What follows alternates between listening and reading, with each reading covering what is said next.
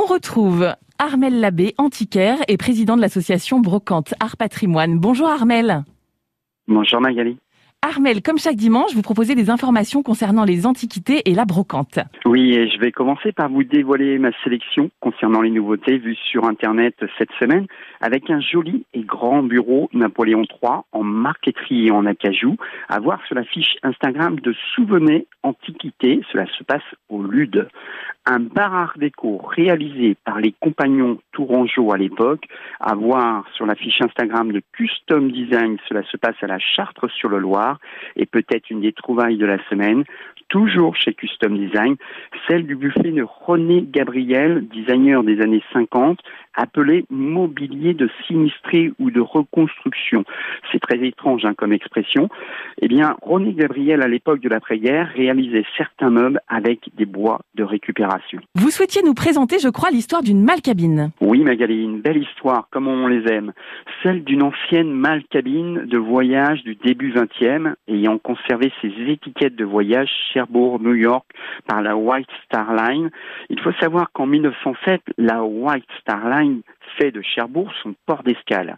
Alors cette malle a traversé le temps, elle a conservé son intérieur avec sa toile d'origine Cassis en parfait état, avec d'un côté une penderie et ses cintres d'origine, et sur l'autre partie, de nombreux rangements à tiroirs. Une malle que vous pouvez découvrir sur ma galerie Antiquité Armel Labbé sur le site internet Pro Antique. Et une autre info avec des ventes aux enchères?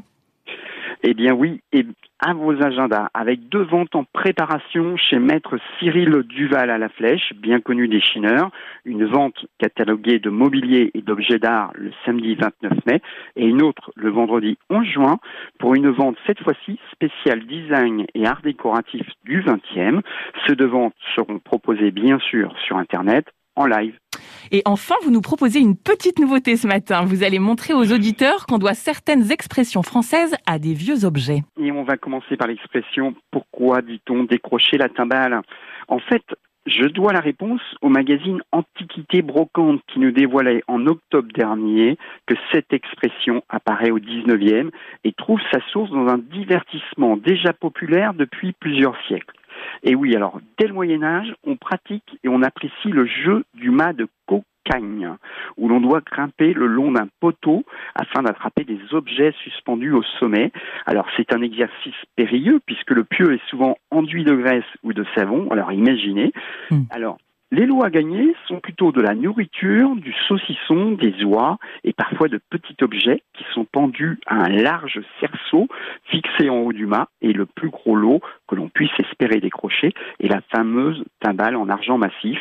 Et enfin, pour être précis, au 19e, lors d'un concours, un juge promit sa nièce et une dot à celui qui rapportera la timbale en argent. L'expression devient à partir de ce moment-là un symbole de victoire. Et Dieu merci, il semblerait qu'on ne gagne plus des femmes au jeu, Armel. Merci à vous et à très bientôt. À très bientôt, Magali.